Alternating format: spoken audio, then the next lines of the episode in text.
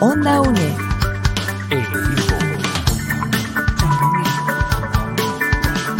Imagen y sonido. Hasta donde estés.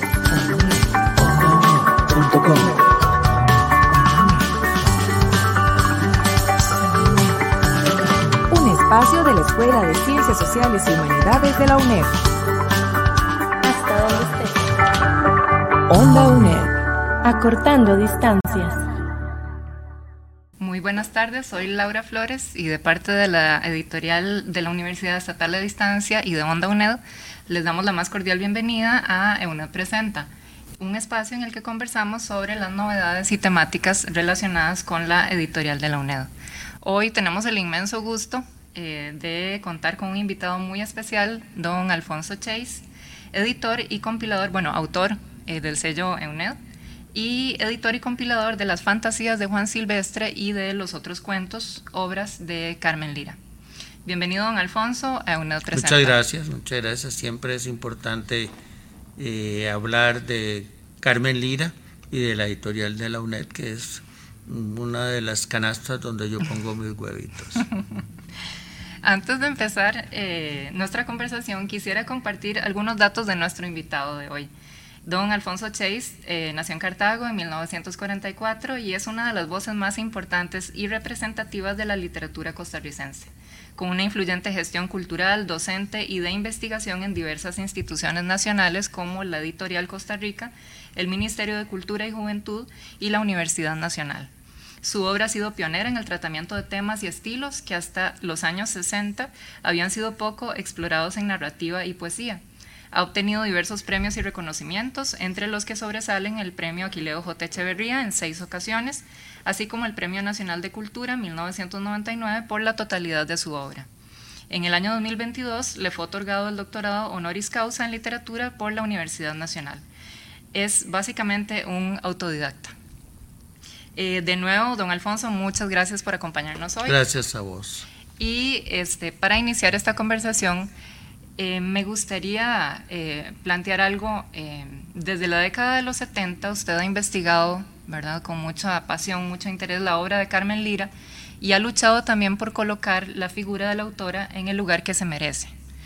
¿Qué representa, a la luz del trabajo de tantos años, esta reedición de las fantasías de Juan Silvestre y los otros cuentos, particularmente en un contexto histórico donde muchas de las luchas que Carmen Lira, digamos que lideró y apoyó, cobran especial relevancia? Bueno, muchas gracias por la invitación y muchas gracias a vos por ser también la editora de los dos libros que estamos hablando. Eh, es un proyecto sistémico.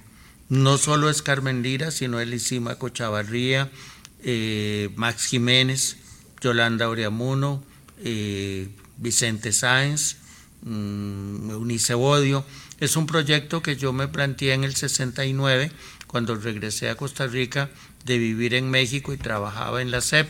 En la CEP había un, un programa que se llamaba Pensamiento Americano, donde ellos trataban de rescatar la obra y el pensamiento de los autores de América Latina. Entonces, eh, ellos siempre pensaron que Carmen Lira debería tener un lugar allá.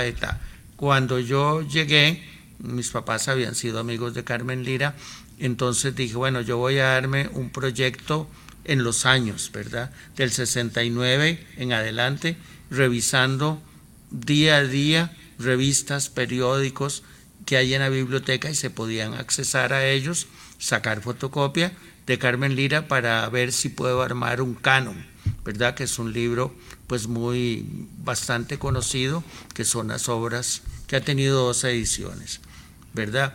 Es muy bien, pero lo compraron coleccionistas. Se tiraron 1.500 ejemplares, se vendieron en carrera y se empezó a tener una visión de Carmen Lira diferente. A eso eh, yo me preocupé en el 70, trabajaba yo en el Ministerio de Cultura y también en la oficina de prensa de, de Casa Presidencial de que hiciéramos algo por Carmen Lira.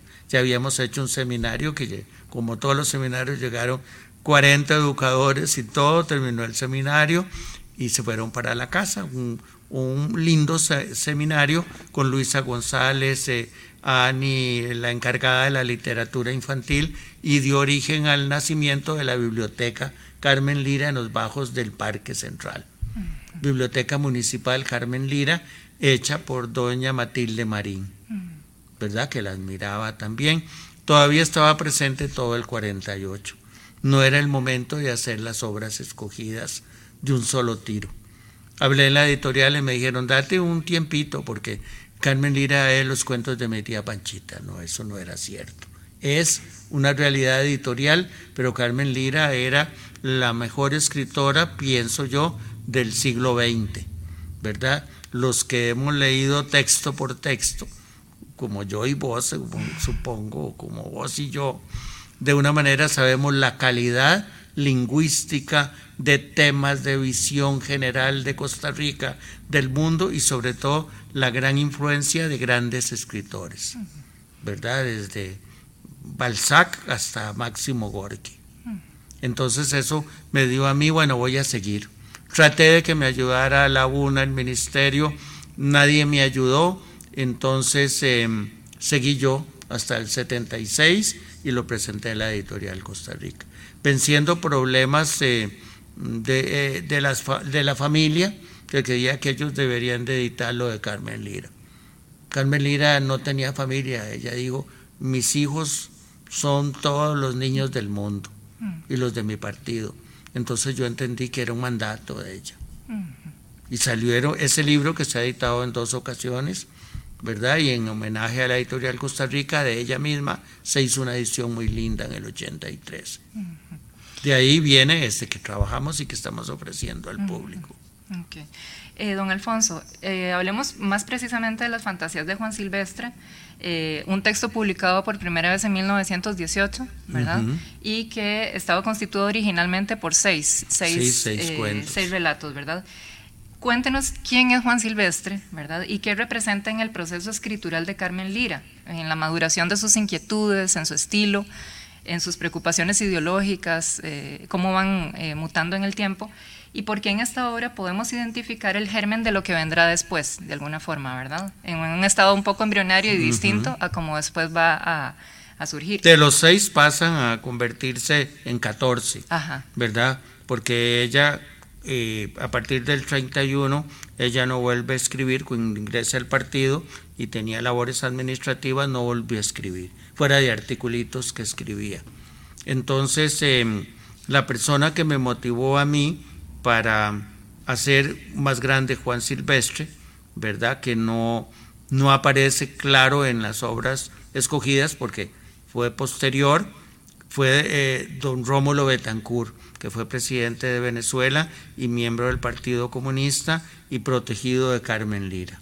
Algunos de los artículos de don Rómulo, Carmen los firmaba, porque él estaba proscrito en Costa Rica. Fue uno de los dirigentes de la guerra del 34 como se trataba de don Rómulo, pues lo, ignoraron. Es decir, cuando Carmen Lira estaba agonizando, don Rómulo, que estaba en México, pidió verla. Era como su madre, pero se lo negaron. Entonces me dijo, mira, cumplite vos eso, Juan Silvestre, porque Juan Silvestre, vuelvo a lo que preguntaste, es el, mm, el personaje masculino que vivía en Carmen Lira, el gamín. Ella, jovencita, se disfrazaba de gamín. Gamín es un muchacho entre un pícaro y un de la calle, ¿verdad? Yo conocí, posterior a la publicación del libro y a causa de él, a un entenado de Carmen Lira, un chiquito que aparece siempre en las fotos como pegadito a Carmen Lira, se llamaba entenado en esas épocas, que me fue a visitar a la casa para que le regalara el libro, maravilloso él, ¿verdad? sí, sí, yo estuve a la par, le pedí más información y me la dio. En dos ocasiones se reunió conmigo. Quienes iban a la casa de María Isabel. Lo de don Rómulo, a ella le quedó claro que ella no podía decir que Rómulo escribía los artículos de trabajo, ni que era dirigente intelectual del Partido Comunista de Costa Rica, y entonces yo se lo pregunté a don Rómulo. Y me dijo, sí, claro, es que yo, ni a mí me convenía andar diciendo que yo había sido, ni a ellos les convenía, yo fui presidente de mi país y fui un dirigente político. Entonces me quedó esa idea gracias a ese señor ya mayor, muy mayor. Y también mm, tiene que ver con esto, con Juan Silvestre, conocí a dos hermanos de Carmen Lira, de parte de padre, ¿verdad? Porque el, el, padre Carmen Lira, así como la había tenido a ella, mm, ¿cómo se dice en esa época? Hijos del amor o yo qué sé qué, él tenía muchos hijos. Ese hermano trabajaba en la Scaglietti, sastrería Scaglietti. Entonces, y otro vendía copos, vea qué, qué, qué diferencia. Entonces yo con los dos, tardíamente hacer la investigación, los conocí a través del libro, pues salió en el periódico. Porque usted en el prólogo de Juan Silvestre eh, dice algo que me parece muy interesante, que es que Juan Silvestre funciona como una máscara, ¿verdad? Y le sirve a Carmen Lira para expresar opiniones que de otra forma, ¿verdad? o que ella no externa, ¿verdad? Eh, si no es a través de esa voz masculina. Debe haber sido muy difícil ser mujer. Por supuesto. De 1907 a 1931 y siguió la ignorancia y la discriminación hacia que ella se murió. Es el lado masculino de Carmen Lira, ¿verdad? Que va creciendo. Conforme ella va acrecentando su lado femenino, Juan Silvestre crece. Hasta que un día se va. Sí, desaparece. desaparece. Y, ella, digamos que se emancipa un poco de esa. Cuando encuentra el partido. Claro. El partido fue una sustitución del lado masculino de Carmen Lira, diría eh, Sigmund Freud. sí, ¿Verdad? Pero es que eso no se. No se. ¿Cómo le diría? No, no. No se trata, ¿verdad? porque ella no lo permite en lo que ella escribe, pero alguna gente se ha acercado para hablar de la sexualidad, pero nadie habla eh, abiertamente de la sexualidad. Yo hasta para hacer todo eso, porque es muy, muy delicado el Juan Silvestre, hablé con eh, novios que se le habían adjudicado los hijos, ya los novios habían desaparecido. Ellos me dijeron, sí es cierto, ellos estaban enamorados de Carmen Lira no era que Carmen Lira estaba enamorado de ellos. ¿Verdad? Esa cosa rara de ella decir, todos son mis hijos. Su casa era un lugar donde convivía Pepe Figueres, Emilia Prieto, Paco Amiguete, Luisa González, Carlos Luis Sáenz. Era el centro del pensamiento, un tic, un toc, no sé cómo se llama, del pensamiento costarricense. Y ahí ubicamos a Juan Silvestre. Juan Silvestre. Usted dice puntualmente, expresión masculina de una inquietud literaria. Así es como define usted a, Juan Silvestre, digamos. Em, hay características de ese eh, personaje que son bien interesantes. Juan Silvestre, bueno, actúa y vive como un hombre de origen humilde, ¿verdad? Eh, de vida austera, tiene varios trabajos, evade la vulgaridad de un ambiente mediocre, que es el ambiente que rodea a Carmen Lira en el fondo, ¿verdad? Eh, pero que a pesar de ese ambiente tiene marcados intereses literarios y culturales. Entonces, en términos simbólicos, este personaje se contrapone totalmente, creo yo, a la burguesía que ella va a criticar con aguda inteligencia posteriormente en los otros cuentos, ¿verdad? Bueno, es lo que ella llamaba también, según mis papás, lo que era la aristocracia proletaria. Quienes del proletariado, no todos, tenían una capacidad grande, ¿verdad? Pienso Carlos Luis Fallas, eh, ella no, porque ella pertenecía realmente a una rama de la oligarquía costarricense, pero ella como educadora en la normal conoció a mucha gente que venía del campo, que venía de áreas mm, urbanas pero casi marginales como Luisa, por ejemplo, así como conocía a gente tan educada como Emilia Prieto, como Adela Ferreto, eh, Estela Peralta, Alía Valle, ahí sigo, las que se formaron alrededor de Carmen Lira. Mm. Bueno, usted sabe que Eunice Odio y Yolanda Oriamono iban a la casa taller de, de Carmen Lira. Mm. Carmen Lira tenía la paciencia. ¿Quién presentó a Eunice Odio? Emilia Prieto. Mm. Luego vamos a continuar. Tenemos que hacer una pequeña pausa y luego seguimos. Onda UNED acortando distancias. Apoyando a mi gente, educando a Costa Rica, rescatando tradiciones, Radio Nacional.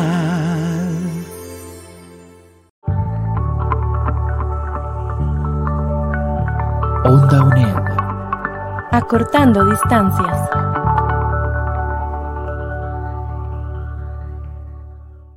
Estamos de vuelta en UNED Presenta, un espacio sobre las novedades y temáticas relacionadas con la editorial de la UNED. Hoy conversamos con el escritor Alfonso Chase sobre las fantasías de Juan Silvestre y los otros cuentos, obras de Carmen Lira, que él compiló y editó. Don Alfonso, eh, desde la muerte de Carmen Lira en 1949 hasta 1977, no existía una edición completa de sus narraciones que diera una idea, digamos, integral y organizada del trabajo narrativo de ella, que fue lo que usted señaló al inicio ordenada cronológicamente, ¿verdad? Eh, en la cual se pudieran observar los diferentes cambios de estilo, ideológicos y de pensamientos de la autora. ¿Qué puede descubrir una persona lectora que solamente conozca a Carmen Lira por su faceta, eh, digamos, de escritora de literatura infantil, por los cuentos de mi tía Panchita? Algo que sucede, que todavía sucede mucho, ¿verdad? Las personas asocian eh, a Carmen Lira básicamente con eso. Con este par de libros, ¿qué va a descubrir? ¿Qué va a encontrar la persona lectora ahí? Bueno, Carmen Lira, en Cuentos de mi tía Panchita, solo es una faceta de ella, ¿verdad? Es alumna de García Monge en el Colegio Superior de Señoritas que recopila lo que supuestamente le cuenta la tía Panchita. Hay que localizarse de alguna manera geográficamente, dónde vivía Carmen Lira. Podríamos decir en Barrio Amón, Taca Taca, pero Carmen Lira era una mujer que en la casita de ella, que yo por supuesto conocí la casita, no, Carmen Lira se paraba en la puerta a ver la gente que iba para el mercado central o el mercado Borbón, que ya medio existía, para hablar con ellos. La capacidad de ella es el diálogo. El mismo Juan Silvestre llega a tocar la puerta de ella, ¿verdad? supuestamente para contarle su historia. Diálogo y observación, ¿verdad? Porque qué observadora Totalmente, totalmente. y del mundo de la infancia. Una capacidad terrible de cómo ella, fácil lo podemos entender, una gran lectora de psicología, de autodidacta. En esa época no se enseñaba psicología, pero ella había eh, estudiado a los grandes psicólogos desde el siglo XIX hasta el doctor Freud en, Viena. Se puede entender eso por la biblioteca de Carmen Lira, que Biblioteca de Carmen Lira pasó a Biblioteca de Manuel Mora y ahora están parte de esos libros en el Museo Histórico de Alajuela. Entonces, si uno no entiende eh, que, por ejemplo, el 22 de abril, el 21 de abril del 48, Carmen Lira le entregó a mi mamá la versión de una silla de ruedas, corregida por ella y sin corregir Juan Silvestre. ¿Verdad? Mi mamá las conservó siempre, algún día hay que publicarse, algún día hay que publicarse, pero las editoriales decían que no, tanto Juan Silvestre como lo que ahora se conoce los otros cuentos de Carmen Lira. Los otros cuentos quiere decir los cuentos que no conocemos. Algunos son conocidos, pero la gente... Carmen Lira tenía una capacidad de escritura de 1907 al 31, 36 cuando publicó, 40 cuando publicó algunos inéditos, eh, extraordinaria. Eso se, se, se acabó. Y empezó el proceso también a partir del 45 de su enfermedad, un cáncer gástrico que la fue por tensión. Yo hablé con la gente, ¿y usted por qué cree? Es que estaba muy tensa, venía el 48 y todo. Entonces su organismo detectó lo que iba a ocurrir. Sí, claro. Como pasaba en Juan Silvestre y algunos cuentos de los otros cuentos de Carmen Lira. Sí, es que la visión que uno tiene eh, a partir de una obra, ¿verdad?, completa, donde puede usted eh, observar la evolución estilística y de intereses y temáticas, es muy distinto a, un cuento disperso que uno pueda leer por ahí, ¿verdad? Es decir, en los otros cuentos, los lectores, pienso yo, que pueden tener una aproximación muy interesante a todos los intereses que en ella van surgiendo y cómo se van desarrollando y cómo se van plasmando literariamente, porque además no son solo las temáticas, es, es la, la, habilidad, la destreza lingüística. Bueno, en el barrio Conejo Fishi y en Bananos y Hombres, en, que lo comentamos cuando lo estábamos revisando, corrigiendo las pruebas, eh, uno se queda totalmente asombrado. La capacidad que tenía ella de ser pionera de la que iba a ser novela urbana y la que iba a ser novela, dijéramos, de las bananeras. sin caer en estereotipos. ¿Verdad? Bananos y Hombres es una obra genial. Y el barrio Conejo. Y el barrio Conejo, tremendo. la psicología de la burguesía. Como ella pertenecía a la burguesía, ¿verdad? Concomitantemente por su padre, que fue ministro eh, Estado, etcétera, etcétera, pero también por su madre, que fue una mujer que conoció muy bien todo eso, ¿verdad? quiero, quiero aclarar que ya existía Ricardo Quesada López Calleja, que es un familiar de Carmen Lira, ya había empezado a hacer lo que él llamaba obras completas, pero solo de obra publicada y a la mano, ¿verdad? No empezó a estudiar las revistas desde 1904 en adelante el periódico Trabajo, la tribuna, eh, las entrevistas, todo, sí. Pues no tenía tiempo don Ricardo de hacer eso, pero había una voluntad de él de recopilar lo de Carmen Lira. Eh, lo que la burguesía hizo, los críticos burgueses, que tenían libro publicado sobre historia de Costa Rica, literatura, era centrar todo en, ¿qué te puedo decir? Eh, en los cuentos de mi tía Panchita. Y entonces se perdía realmente la relación que tenía Carmen Lira con lo que yo llamo el realismo crítico social que ella empezó. Mm. Eh, con respecto al, barrio Conejo, Conejo Fishy, que bueno, para mí es eh, un texto magistral realmente, eh, usted señala que es un escrito de transición porque marca una superación del naturalismo para pasar a una etapa donde el realismo social crítico logra aciertos admirables, dice usted, ¿verdad?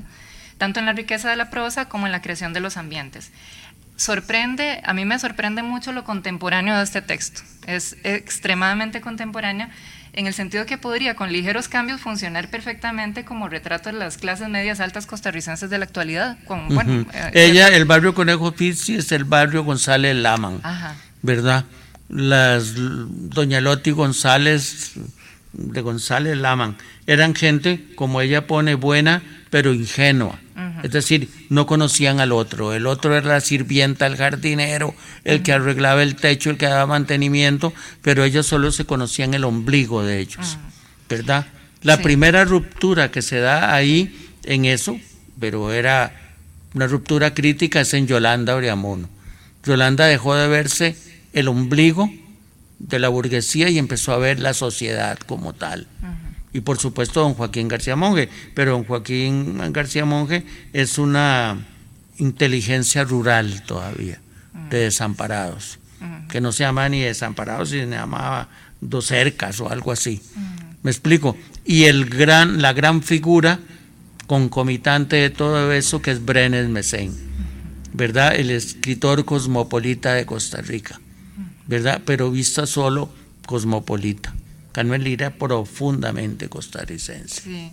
A mí me sorprende, volviendo a eso, sí, el, manejo eh, tan diestro de ella de la sátira, ¿verdad? De cómo eh, ese desvestir, ¿verdad? De las, de las costumbres. En la vida cotidiana ella era ella Era así. Le decía a la gente así, ¿verdad? Por lo que yo oía de mi mamá y mi papá. Carmen Lira le dijo a mi, a mi mamá que no se casara con mi papá, porque mi papá tomaba. Y Carmen Lira dijo, vas a terminar mal, María Luisa. Entonces mi mamá le dijo, sí, como dice mi hermano, mujer que sabe latín nunca tiene buen fin. Y ella se echó a reír con una risa y no fue a la boda. Mm. Era una cosa sardónica propia de ella, un humor, una manera que no le perdonó la burguesía de caricaturizarla a ella. Claro. En sus artículos de trabajo, en su militancia política del aprismo, del comunismo, ella sabía con quién estaba la cosa. Y es que la valentía de esa mujer en ese tiempo, ¿verdad? Eh, de desvestir de esa forma eh, a las élites al final, ¿verdad? Eh, siendo mujer, es, es algo realmente admirable. Y no se podía tachar a ella de, nada, porque era hijo de uno de los señores más señores mm, de, la política costarricense. Entonces ella le hizo caso omiso a ella, ¿verdad?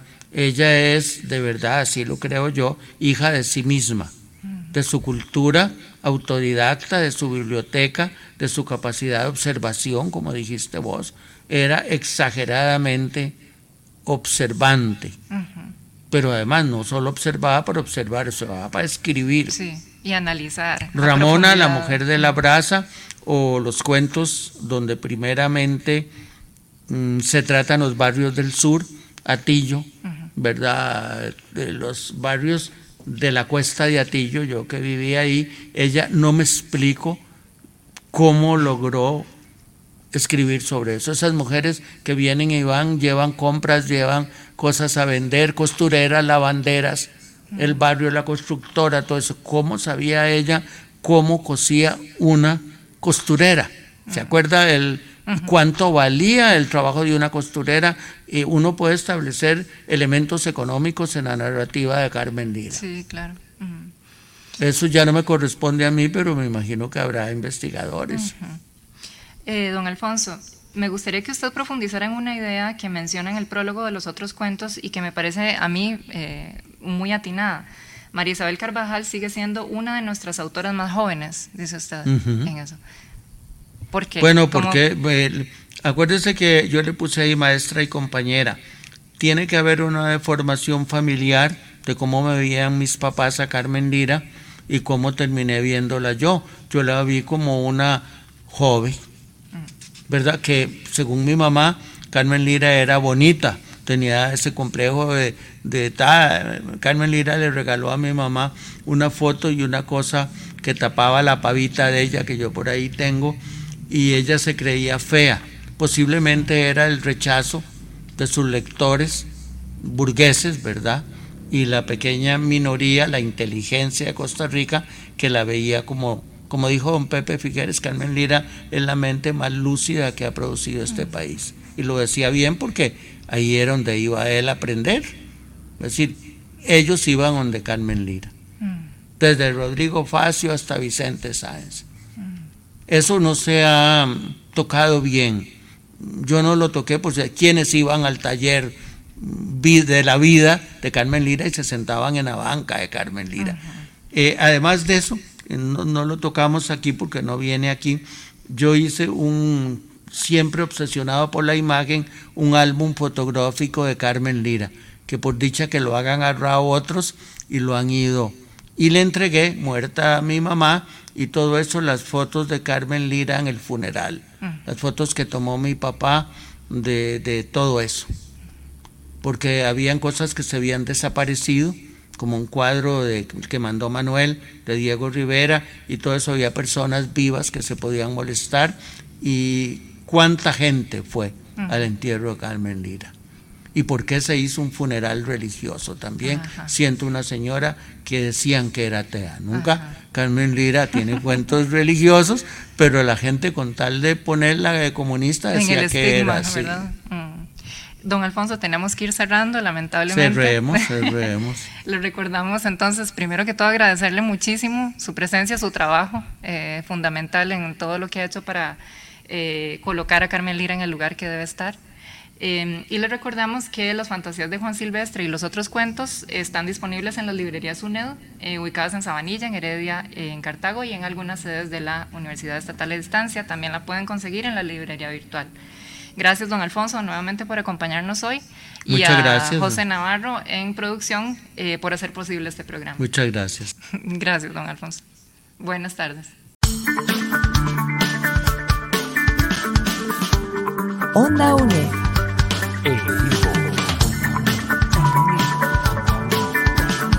Imagen y sonido. Hasta donde estés.